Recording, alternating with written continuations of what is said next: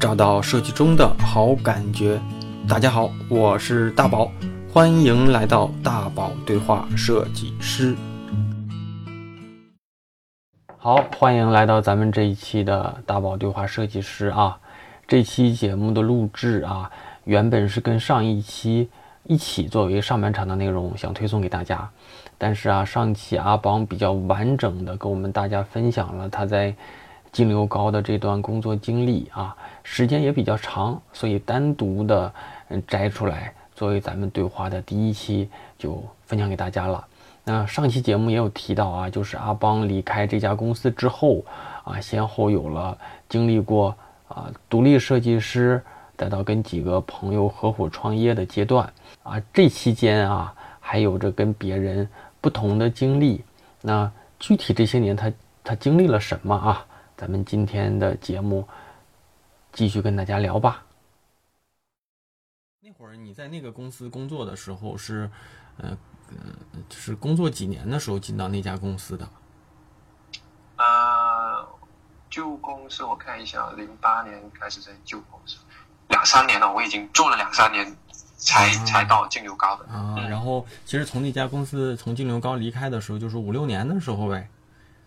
对啊，就工作了五六年的时候，我就开始单干了。嗯，那那那是怎么考虑那会儿从这家公司，可能我听来比还比较有感情的一间公司离开，然后决定做一个自由职业设计师呢？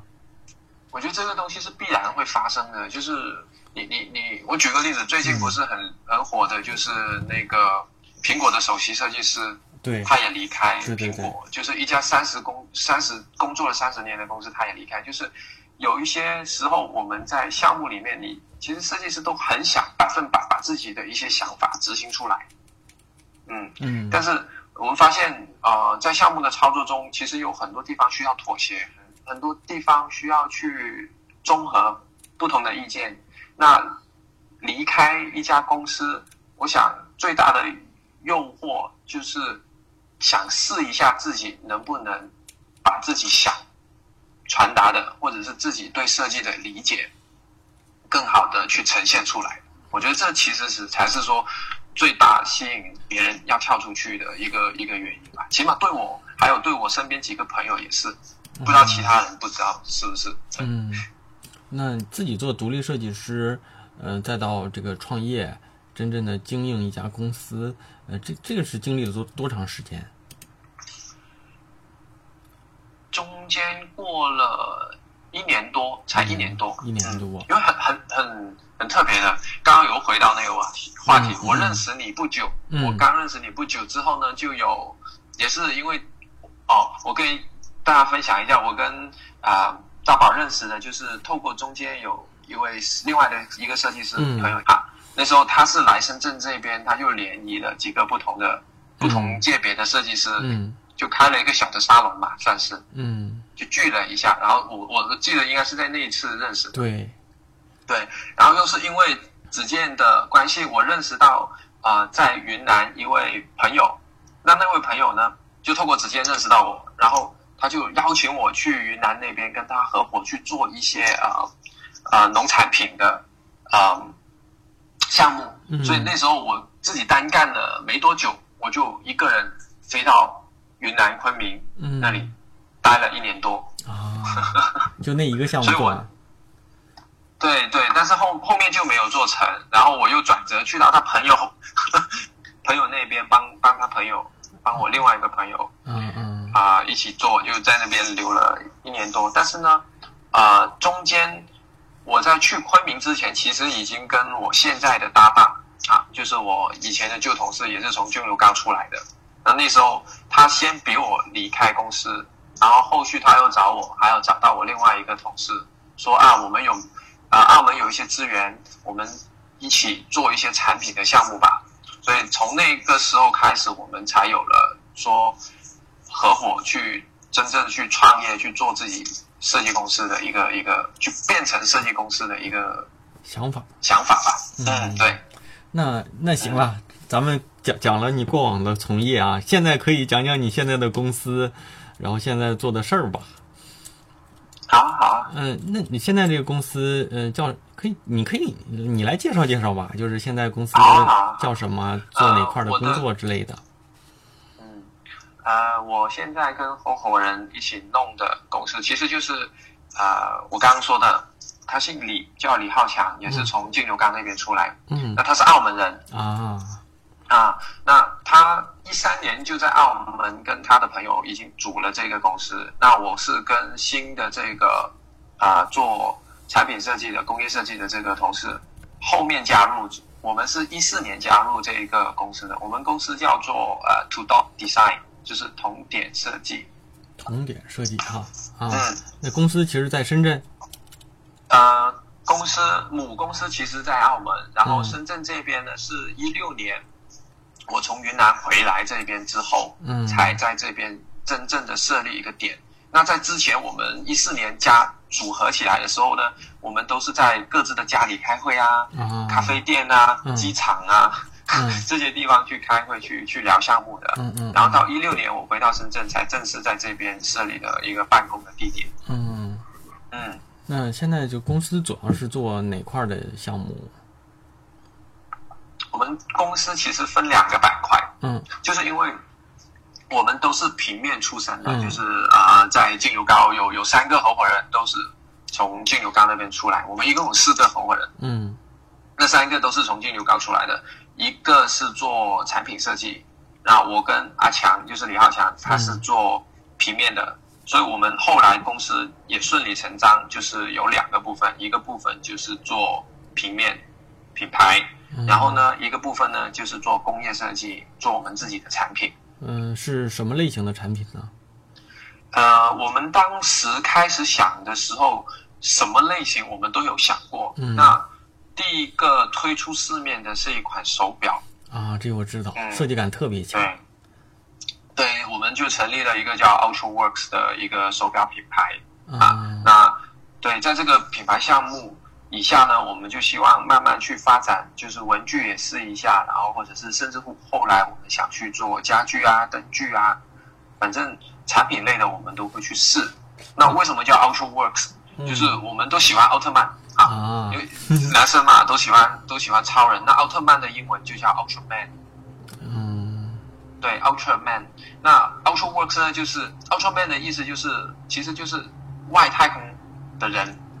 它叫 Ultraman，就来自外太空。那我们希望我们的作品呢是是让人家意想不到的，是有点像来自另外一个星球的，所以我们叫我们的产品或者是我们这个品牌就叫做 Ultra Works。啊，那那我理解就是你们其实是在做自己的产品，而不是给一些客户做产品设计服务，是不是？对对对对，目前来说还是这个。但是也有很多人是因为透过我们的手表啊，或者是我们其他的作品来找到我们去做。嗯啊，那像你们做手表，包括说做产品，它其实跟做设计服务的这个模式不一样。它其实是不是得需要一定的资金？比如说去去本身去研发，再去对吧？再去有一些提前的这种这种投入材料啊，什么成本？这个。这个是怎么一个情况？对对对对对，其实我们刚开始就是因为啊，澳门那边他那几年在推动那个文创产品，他有一些啊专项的资金可以给给别人去申请，那他可以免息贷款。对，所以那时候对，所以那时候我们就申请了一部分的资金去作为启动。嗯，您刚刚说的都对，就是。要投钱，要投人，要投时间。对。那如果没有那个专项基金的话，其实我们产品其实是起不来，因为那时候我们也是刚创业嘛，也没有太多的钱。那你当时你们做那个手表，我其实看过那个手表的那个售价是在什么样的价位？呃，第一款手表是在一千两百八左右。那像因为它有一些材料不一样，它有有点浮动。对，那它那个像一千多的手表，你们首批的制作得多少多少个起啊？呃，我我记得第一批好像只是做了两百个，也要求着别人做，因为量太少了。对啊，量太少，成本又高，是吧？对对，就单价变成很高，而且我们第一批产品，说实在也很对不起我们的朋友，就是因为第一第一波做的产品，其实它多少总有一些瑕疵的。对，肯定是。对，包括包括制作商跟我们的磨合，包括对手表的理解，包括整个结构上、材质上，其实我们都是菜鸟，就是第一次这样弄出去。其实我觉得那个完整度真的不是特别高，对，嗯，所以特别 对不起，就是第一波帮我们就是买了手表的的朋友。但是呢，后来我们就是这些经验肯定是要累积的，像做设计一样的，所有东西都要去试，嗯，都要去调整，嗯，然后后来慢慢我们在整个定价的策略、产品的设计，然后制作成本、时间控制都慢慢会越来越好。到现在，我们的产品的单价的跨度就会相对大一点，因为我们试过千百块的手表，竞争相对来说是比较大，因为。这个价格的价位已经可以买到一些欧洲的设计牌子了，嗯，对，所以竞争力又相对就是很激烈了。那我们就想，哎，会不会把价格或者是从材料上、从工艺上让它简化，可以把成本压下去，我们可以卖的便宜一点。嗯，所以这个我们也是在调整。嗯，那第一批呢，两几百枚手表都卖出去了吗？对对对对对，那还行啊。对我们卖的还不错，真的说真的，因为挺好看的。啊，对，谢谢。呃，因为我们那个手表，我们又给了它一个小小系列的名称，叫 Ultra Time，就是让人意想不到的时间，哈，大概是这个意思。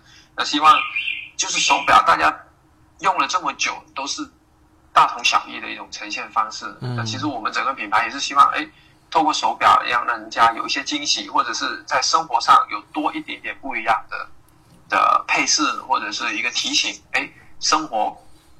透过这个手表，哎，我觉得时间都可以这样看了，都可以不一样了。那我生活是不是可以多一点色彩？就是这也是一个，嗯嗯。那像你们做，其实手表在整个工业设计体系里，它是一个精密度、复杂度都比较高的一个一个产品啊。因为其实你完全可以，比如说你的工业设计。跟做一支笔，它的复杂程度肯定没有做手表那么难。那做可能做做一个包也算是工业设计啊。嗯，做一做做一个手机壳可能也算是工业设计。但是你们选择手表上来就一个特别复杂，而且精密度比较高，然后设计的这个难度、执行难都挺高的。所以当时是怎么考虑？还是说你们的团队其实就是对手表其实本身就比较感兴趣？呃，我们在。决定做手表之前是应该是画了好，也没有好几百个吧，但是上百个肯定是有的啦，就上百个产品的草草图，就是一个一个挨着挨着去想，然后也去平衡，对，也去平衡自己身边的资源跟呃呃跟那个启动的那个难度啊。但是像您说，像刚刚您说手表，它其实呃。已经是一个非常成熟的一个工业来的啦。说说实在，如果以一般我们使用到的这种普通的石英手表啊，它是一种电子的这种石英手表，其实它结构相对来说是比较简单一点点。嗯那呃，真正复杂的其实就是那个机械表。嗯嗯嗯，对，因为我们用到的其实现在就是有分四类嘛：电子表、石英表、机械表，还有这种智能手表。智能手表，对对对。对对对，大概目前市面上的就是这几种手表。那我们做的石英手表，其实它已经非常成熟。其实就是，其实就是设计壳，是不是？呃，设计壳还有字面，我们叫那个手表的表面叫做字面。啊，对对对，表盘，对对对对。那也挺复杂的，所以它要开模吧？所以你你抽开要开模的，你抽远一点点看，其实它也是一个平面的东西。嗯嗯，因为我们的那个。聚焦的点还是在那个呃视觉呈现那个怎么去调，但是你说在结构上，其实我们没有太太去打破这种常规的一个一个东西在里面，所以相对来说手表比较符合我们当时能动用的资源啊。好，那除了手表，现在还都陆续做过什么东西呢？呃，我们还做过啊一个卡片盒。卡片盒也是严格意义上算是我们真正一个原创的这种工业设计啦。嗯，它就是，对，它就是一个亚克力的名片盒，但是呢，它的开开盒方式它是用一个磁铁，所以它就有点像一个我们视觉上它就像一个小卡带，但是呢，你用手轻轻一推，它它的那个磁铁的手感就跟我们普通的这种名片盒的那种物理的结构呢，还有体验就很不一样。嗯，那我们也做过这种文具类的东西，然后后续在一六年，我们也开发了自己的一个包包的品牌，叫做 Fate and Fearless，我就我就简称它 FF 了。嗯，对，那做 FF 的原因也是很很很突然的，就是有一次我们在公司的装修里面去宜家家私买东西，然后宜家家私不是有那个蓝色的大包嘛，嗯，就十块钱是七块钱一个的对对对那个啊，对我觉得那个包包其实也是启发了很多全世界啊很多设计师就用那个物料去做。那我们看到这个包又觉得啊，本身设计师就就喜欢用托特包，嗯，是不是啊？我觉得这个托特包是是很多文青或者是设计师必备的一个一个道具嘛。嗯那我们自己也想想想做一个好看的 tote tote bag，那就用了这种物料来做。嗯，所以就慢慢的从啊一六年开始，我们就推出了我们两款的包包啊，就是用这种叫做编织料、编织袋的这种。对，那一推市一推出市场的反响就非常好，是吗？是反而是在 FF 对，是在哪个平台上卖？嗯，在哪个平台上卖？哎，sorry，不好意思，我听不到。啊我我呀，我觉得还是你先说，要不然我好像容容易打断你说话，是不是？哦哦，哦你可以继续说，就是推到市场上的那个反响之后，对对，推到市场上那个反响就特别好，呃，我们也没有想过，就是大家对这种物料的情意结还蛮还蛮，就是蛮蛮深的。应该是说，对对，就是他们觉得有共鸣。虽然虽然这个虽然这个物料他们很常见，嗯那也是因为这个原因，他们觉得哎，从这种物料变成一个托特包，对于他们来说，哎，很有那种新鲜感。然后我们后续在就做了这两年多下来，哦，在淘宝上啊，包括某一些大的时装品牌，它有都有在用我们的包型。啊，那那个呃，其实你们的那个发售平台主要是在哪哪边？还是说有实那个实体店吗？呃，开始的时候我们也是跟很多品牌一样，就是微信啊、淘宝啊嗯这边从先从线上做起，成本比较低嘛，然后也是这种代销为主。然后我们在去年十二月份，就一八年十二月份才正式开了我们这一家第一家的那个直营店，哦就是在呃深圳的一个成品生活里面，有我们 FF 跟 UW 的一个一个直营店。呃那你们这个包的现在是出了多少款？一共有多少个样式啊？哇，款式我都不记得了，样式就肯定是超过一百一百个样式。哇，真行对这么多啊！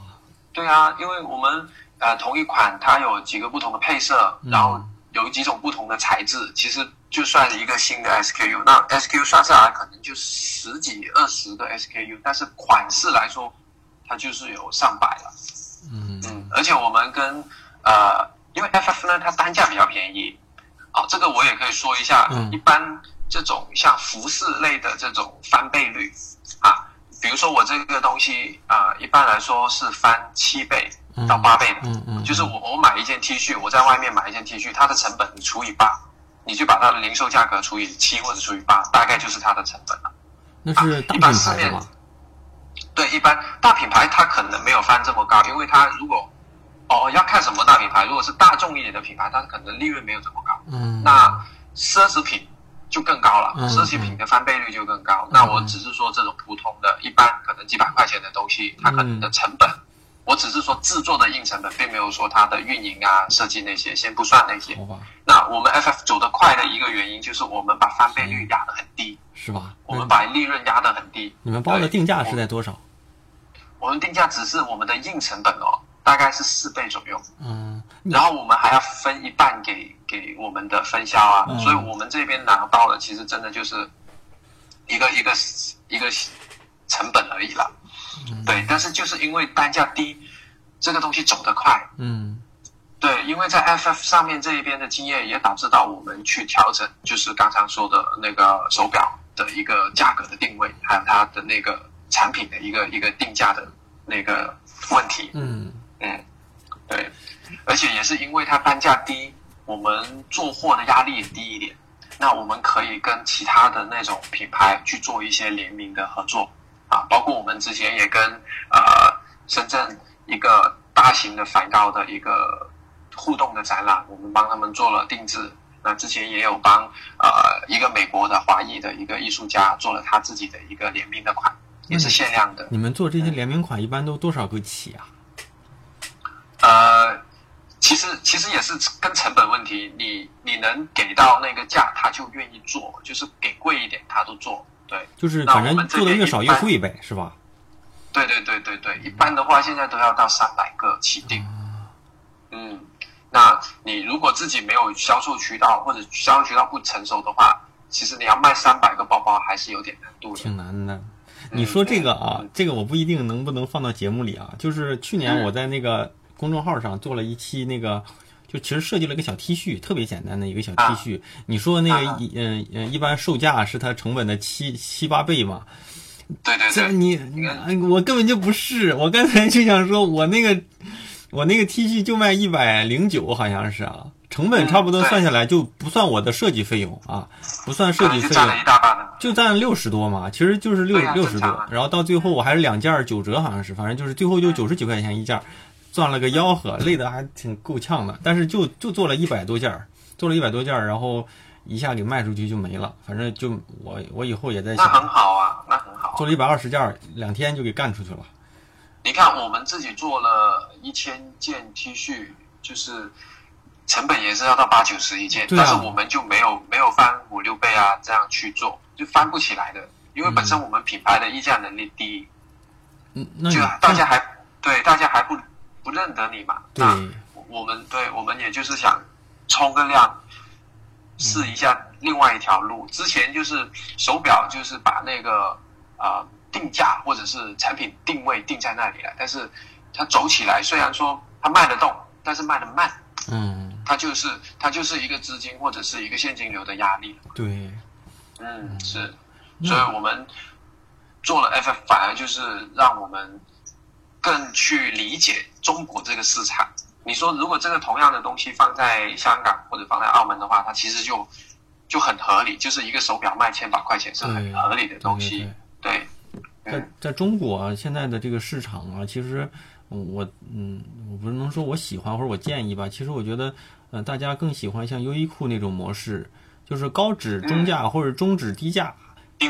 对它的那个东西可能东西都还不错，但它的价格没有，就是会给你的预期稍微低一点。本来你觉得这个东西值一百五，但是其实一看它这个就一百或者一百三，就这样的。嗯，整体来说是这样的。中国的市场其实。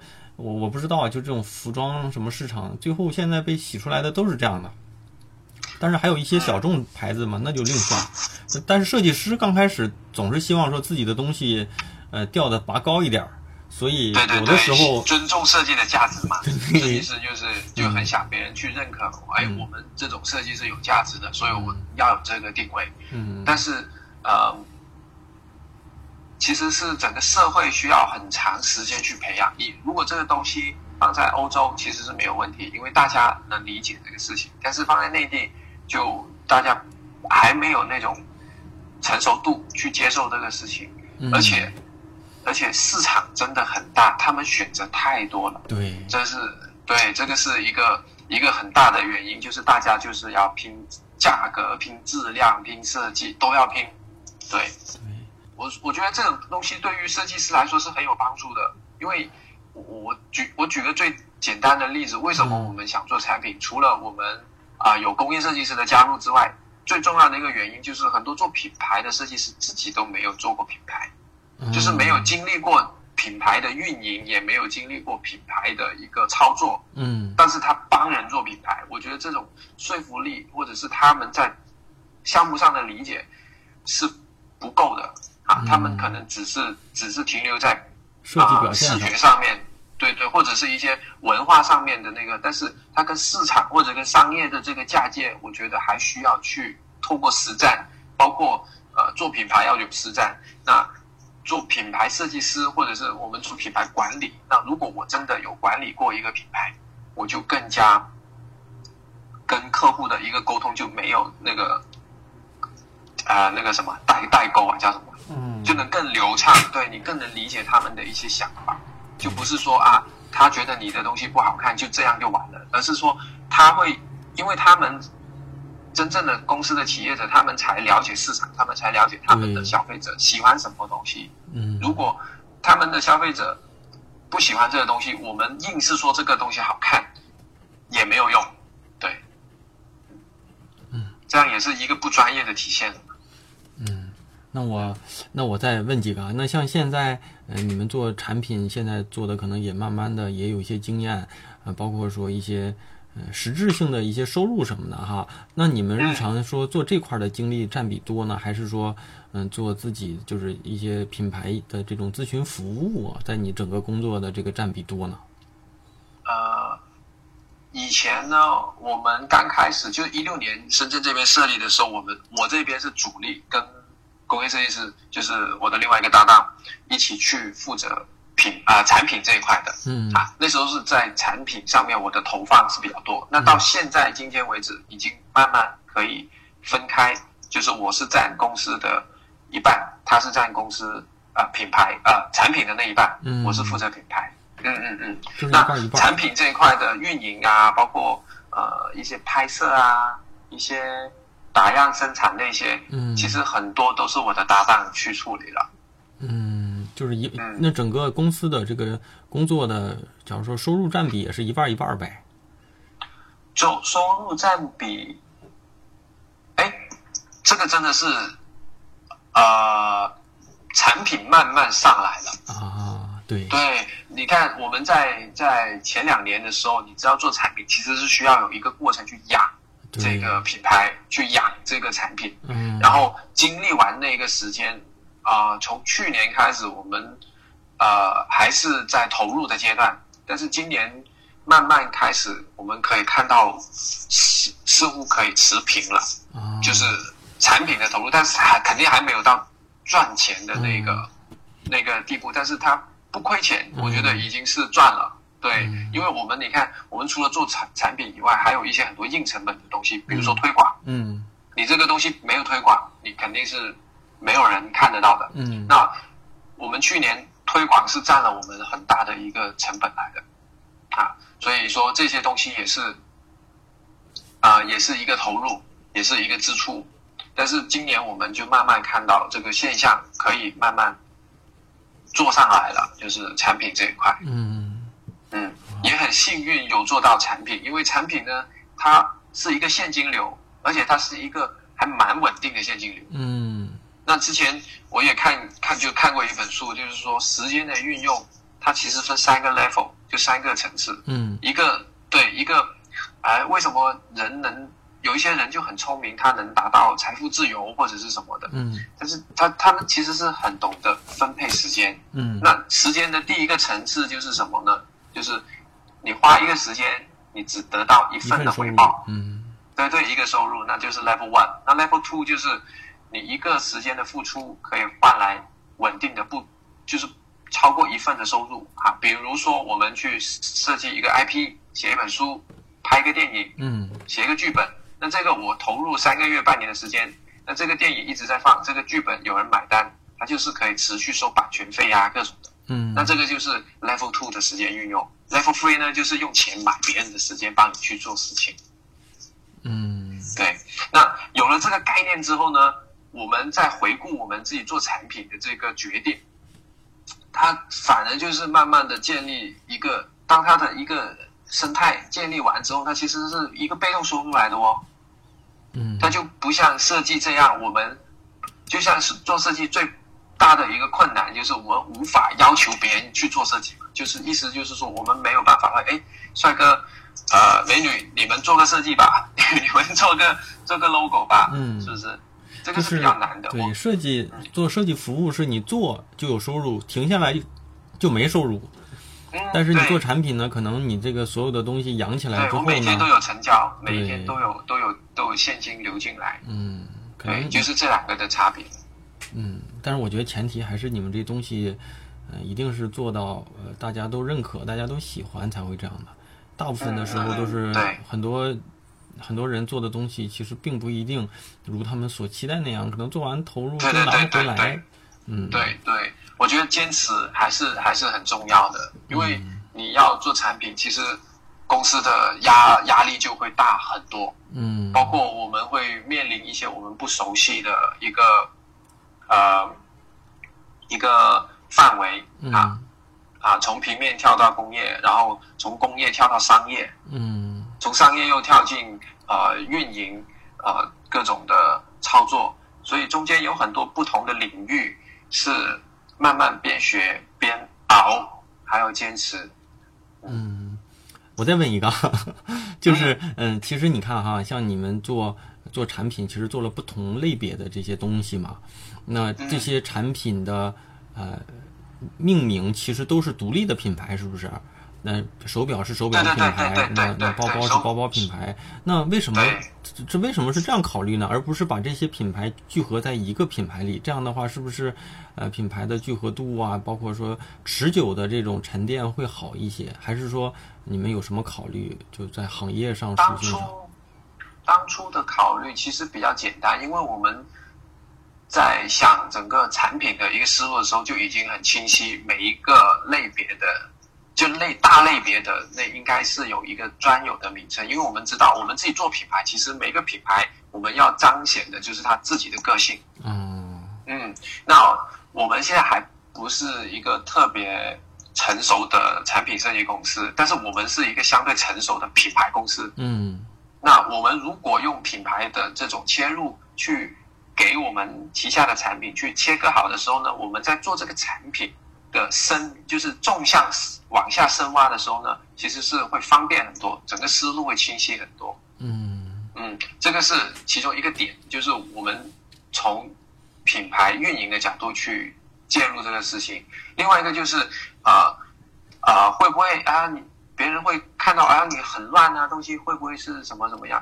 呃，是是会乱的。就开始的时候，我们也也会也会去去想啊，我们现在又做这个，又做那个，又做另外一个，会不会什么？但是我反过头来想，就是因为我们给每一个产品的大大的类别的产品都有自己的名称，其实反而后面它其实是越做应该是分的越好。嗯，包括他们的视觉的呈现的方呃风格方式，嗯，他们都有自己一套的语言。那这样操作下来，反而是我们就像一个妈妈，就带着几个不同性格的小朋友这样，嗯，把这样带起来会比较好，就好过我一个妈妈，我必须要这几个孩子，呃，叫就长得一模一样，那这这样也不现实。你们现在的这种运作方式像谁呢？像那个阿里、阿里巴巴、阿里。阿里、淘宝，你看淘宝、天猫，什么蚂蚁金服，什么飞猪，它每个都是自己的一自己一个玩法。对对对对。但是刚才那个呢，就有点像什么，像苹果，所有苹果的东西就是 iPhone、iPod、iMac，是吧？他们那个体系、风格、调性必须一致，命名体系都一样。但是阿里的这套就是自有有自己的一个远一个生态，你们在这个生态体系里面，你们自己去玩去。没错没错，而且。而且我们也也不知道是不是为未来铺路，就是看有没有机会，就是某一些品牌，当它建立好之后，它可以独立去运作。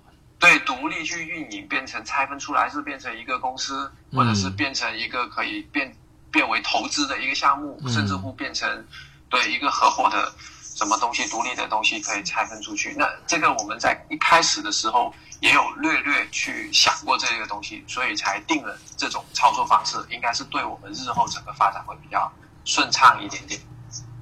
好，那说了这么多哈，这个这个我得跟广大听众们说一个，就是这肯定不是广告啊，这是第一。第二就是我相信很多很多人会说了，说了这么多。上哪能看到？上哪能买到？那个阿邦，看看方不方便？把你们的这个相关的产品啊，包括过过往的做的东西的一些官网也好，呃，什么产品图也好，到时候你可以给我几张链接，给我几张啊。大家如果感兴趣的话啊，可以去支持一下。然后再就是可以看看他们的这些东西。其实，在我看来，因为他们的这团队。其实都呃不是传统意义上的咱们那个大陆的设计师，所以他们的东西我看了很多。虽然我看朋友圈不多，但是我时不时的也会看看的啊。我觉得都挺洋气的，而且设计师把控的一些东西，最后出来的其实，嗯，呈现的质感都都挺好的。嗯，谢谢谢谢。所以到时候可以给大家分享分享啊。这这个是好，嗯，这个是那个，谢谢大宝。哎，这个不，这是第一啊。第二，我再我再想说一个啊，说的我有点心痒痒，就是你不是你们的这个包包，嗯。呃，你们的这个包包不是也做过一些什么联名啊？我在想有没有机会，我们之间做个什么联名合作？比如说，好啊，我我意思是什么？比如说就是，嗯嗯，可能我们就做一百个，呃，我没想好我这边能以什么形式，你们可以就用你们嗯畅销款的一个一个一个一个产品，然后我这边可以加个什么，然后咱们可以。试试嘛，是吧？其实我这边还是还可以的，一百个、两百个的这种限量的，还是大家还是能支持一下的。因为去年欢迎啊，欢迎啊！啊，那个咱们俩私下再聊一会儿啊。好，行，场的，嗯，聊聊天也聊了一个多小时哈。我觉得阿阿阿邦的这次对话里，还真让我在不同的维度里啊，又给我开了一次眼。然后现在你，我我觉得你你又是一个平面设计师的，我我认为是一个。嗯，不太寻常的一个这种职业发展路径吧。因为平面设计师走到最后，无非就是职职位往上走，或者是经营自己的公司。但是你经营自己的公司的一部分精力，又其实是在做产品。那这个这个路径，其实如果你要是没做之前，我其实不太看好。但是。你又把它做的特别精彩，因为很多设计师在做东西的时候，呃，考虑的就是我要做到特别牛逼，然后呢，把价格要定高，因为我认为我的价格和价值是匹配的。最后就是价格很高，市场不认可。最后其实设计师在产品的投入很高，但对在市市场的思维上其实并不是很强，所以最后在这块挣到钱的，真正挣到钱的其实也不多，做成功的也不多。但是你其实作为一个传统意义上的平面设计师走的这个路呢？又并不是很传统，所以让我觉得听完之后啊，原来你这几年是这样的一个呃工作状态和一个工作内容，所以希望你的这个呃呃这些这些不管是公司啊还是产品呢都能够大卖，然后未来的生意啊也会越来越好，行不？那咱们上半场就聊聊到这，那咱们好的，咱们行行这期就。节目听完了，我是大宝啊。怎么样？这期节目听下来，是不是特别羡慕他现在啊所拥有的这个工作状态呢？那少有人走的路，需要胆量、见识跟努力啊。有句话说得好，机会是留给有准备的人，机会就在你准备好的时候悄悄的降临。那我想啊，很多同学啊听到这里一定会想说，那说了这么多，怎么才能看到阿邦的作品呢？那。这个公我就在这里公布一下他的这个方式啊，在我的公众号大宝频道里回复阿邦，阿呢就是去掉口字旁的那个阿，邦呢就是帮派的帮啊，回复阿邦即可看到他他的他的那个工作室的官网和他们的那个淘宝店铺。如果你喜欢，那尽量多多去支持他们设计的产品，设计师的东西。一定是特别用心的奉献给大家。节目最后啊，继续推荐给大家我的这个个人知识社群啊，就是我的这个知识星球，承蒙大家厚爱，那一些相信并愿意支持我的同学，嗯，已经陆陆续续的加入了我的这个知识星球。目前呢，知识星球还是由我一个人来主理，在这里我每天都给大家分享啊，我大家向我的提问。算是一对一的解答大家提出的任何问题啊，那呃专业问题、呃求职问题、选择问题、焦虑问题、个人感情问题，只要大家提出的，我都会一对一的、认真的、经过思考的给大家解答。那如果你是我们节目的粉丝，亦或是希望我能够在专业、职业或是近距离的啊，能够解答你认为我能够帮助到你的地方呢，欢迎加入我的这个知识星球啊。那加入方式就是在我的公众号里回复“归队”，归来的归，队伍的队，即可收到进群方式。啊，还是那句话，虽然是付费的社群呢，那现在一定都是加入最合适的时间。那进群方式再重复一下，就是在我的公众号大宝频道里回复“归队”二字就能收到。好啊，节目最后感谢一下每期愿意打赏的同学啊啊，虽然打赏的同学不多。那但是真心感谢这几位同学的心意。除此之外，鼓励大家多多去留言、评论，啊，分享给身边的朋友们，大家的任何一种支持方式，都是对我和对我能够继续做这个节目最好的鼓励啊！第一位同学，呃，Tansy 啊，下一位呃，Sonic，下一位红啊，冬雨已逝和最后一位同学叫暮日啊。嗯，当然每周三，当然下周三哈，还有跟阿邦对话的这个完结篇，精彩依然继续，欢迎大家持续关注。每周三晚上十点钟左右啊，大宝对话设计师会在喜马拉雅、网易云音乐、苹果播客、荔枝 FM 全网更新。还有啊，经过确凿的这个确认啊，七月底大概是在下周。啊，最快的话会在下周同步上线。战酷啊，广大的设计师朋友们就多多捧场啊，咱们下周三晚上不见不散啊，拜拜。I made some sleep，you can't go on like this。I tried counting sheep。But there's one I always miss. Everyone says I'm getting down too low. Everyone says You just gotta let it go. You just gotta let it go. You just gotta let it go.